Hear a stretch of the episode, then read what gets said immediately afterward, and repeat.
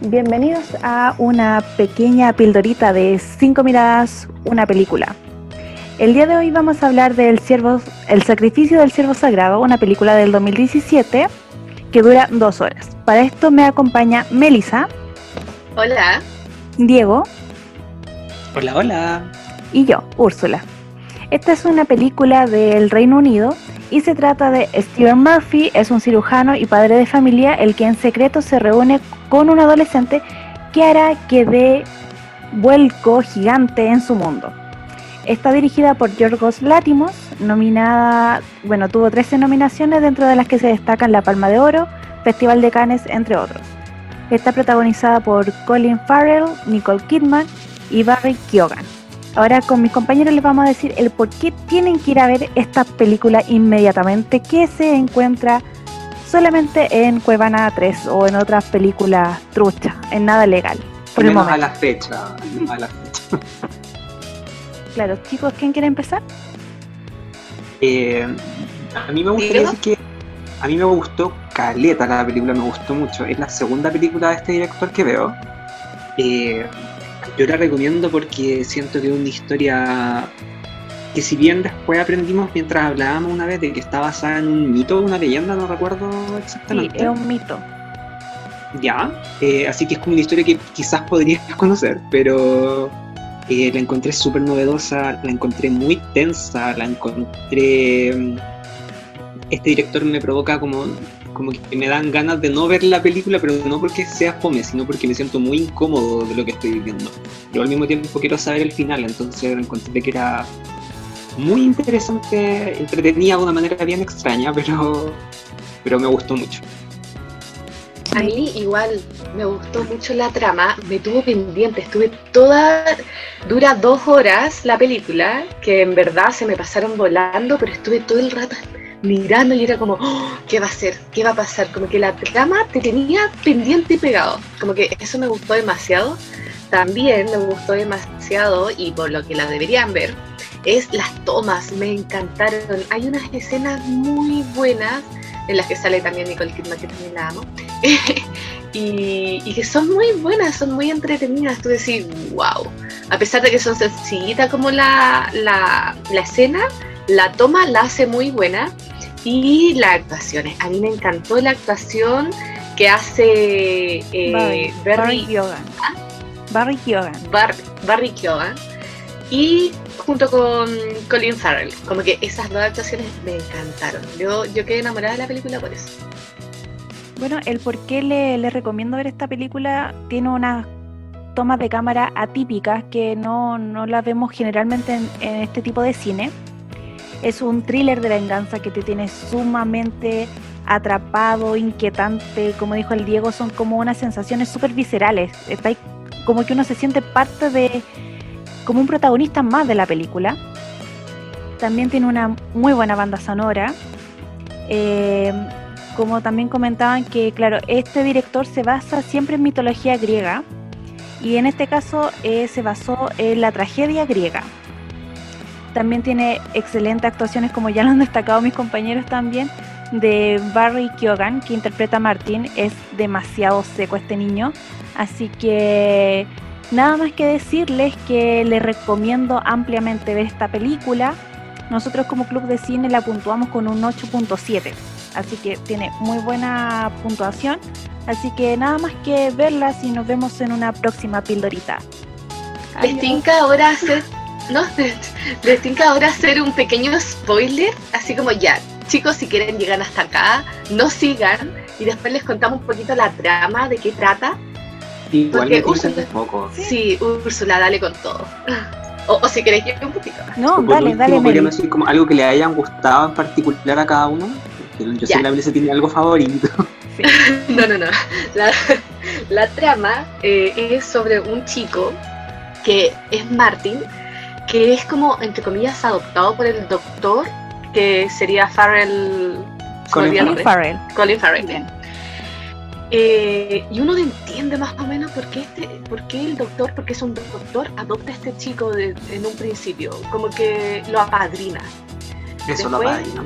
Lo apadrina, sí, y es como que raro, el, el, niño lo va a ver eh, van a tomar café, como onda, ya, nos juntamos todos los martes y vamos a la cafetería. Y uno como que no se va dando cuenta, y él, eh, aparte que el doctor tiene su propia familia, tiene dos hijos, hasta a mí yo llegué a pensar de que podía ser un hijo así perdido. Por fuera, así, uh. Exacto, claro, un hijo, un hijo por fuera que no quiere reconocer, pero igual lo mantiene. Luego nos vamos dando cuenta, mediante va pasando la película, que no es ni un hijo, no es ni un sobrino, no es ni un amigo, sino que... No es hijo de nadie, en particular. En particular, exacto, porque es hijo de alguien. Claro, es hijo de alguien. Después nos damos cuenta en la trama que este doctor había eh, cometido un, ¿cómo decirlo?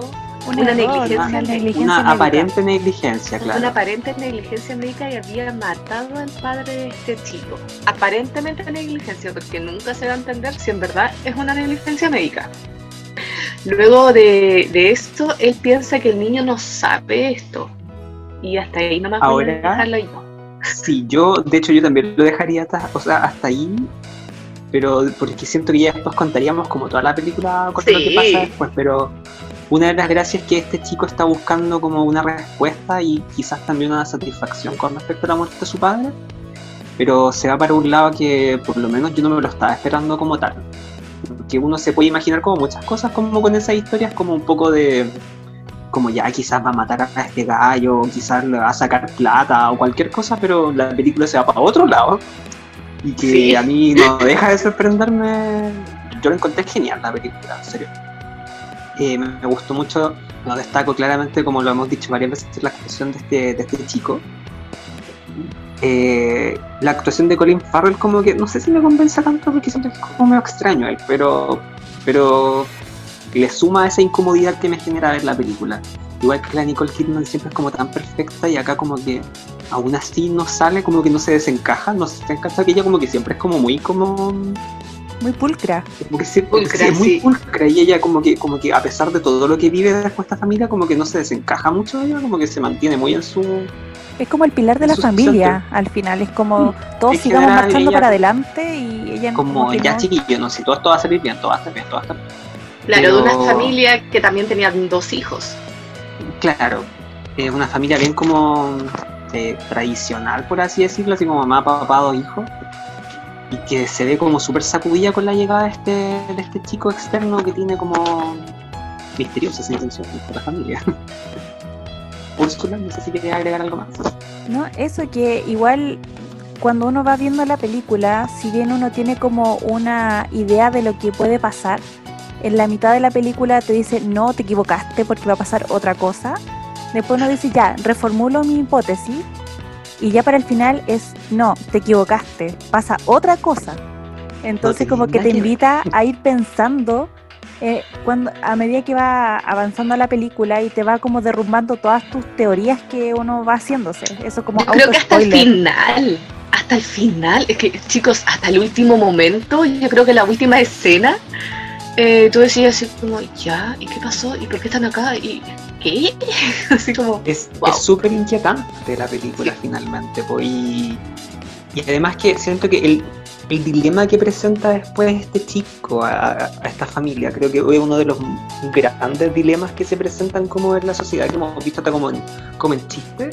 No lo podemos decir porque es spoiler, pero tiene una resolución bien interesante cuando se pone en jaque a, a un padre, digamos, el tomar decisiones con respecto a su familia. Bien, es bien fuerte en verdad esa parte encontré yo, pero me encantó. Sinceramente, bueno. Solo debo decir que yo no soy la hija favorita de la familia. Ahí lo diré. La decisión Solo puedo decir que la Úrsula y yo somos muy favoritos. Estamos salvados. me encanta. Bueno, ahí te, te, va a tomar, o sea, uno tiene que tomar parte del team somos con el padre o no somos con el padre frente a la decisión que tiene que tomar él. Pero por eso, chicos, hasta aquí el capítulo, mini capítulo de hoy. Así que solamente reiterar que vayan a ver esta película, corran a verla, no se van a decepcionar. Es una película alternativa muy buena. Así que Sin más Sí, que decir o Quedan que súper invitados a verla, decir, Diego. Esta película está en, en Amazon. Estamos puro leseando. Ahí la ¿Verdad? nosotros. ¡Ahí las vimos! Estamos Chicos. puro leseando. Somos los más mentirosos Éramos legales. Éramos de los legales. legales. Somos de los legales. La película está disponible por lo menos a la fecha en Amazon Prime. No, como dijimos al principio, igual la pueden encontrar en su cuevana favorita, en su torrent. Es que, a ver, Primero, Úrsula fue la que dijo dónde estaba. Y Úrsula se va a acordar siempre de los ilegales primero. Obvio. Entonces nosotras no nos acordamos. Es mi motor, es mi motor de vida. Es mi motor de vida. Bueno chicos, entonces hasta agosto sigue en la plataforma Amazon Prime, si no tienen la alternativa, y si no, ya en un futuro búsquenla porque está en plataformas ilegales. Siempre, Jack Sparrow. Pero Bueno, ahora sí que, que les sí. guste. Es Ahora el sí último sí. final. Ahora sí que Ahora nos sí. despedimos hasta un próximo capítulo. Adiós. Adiós.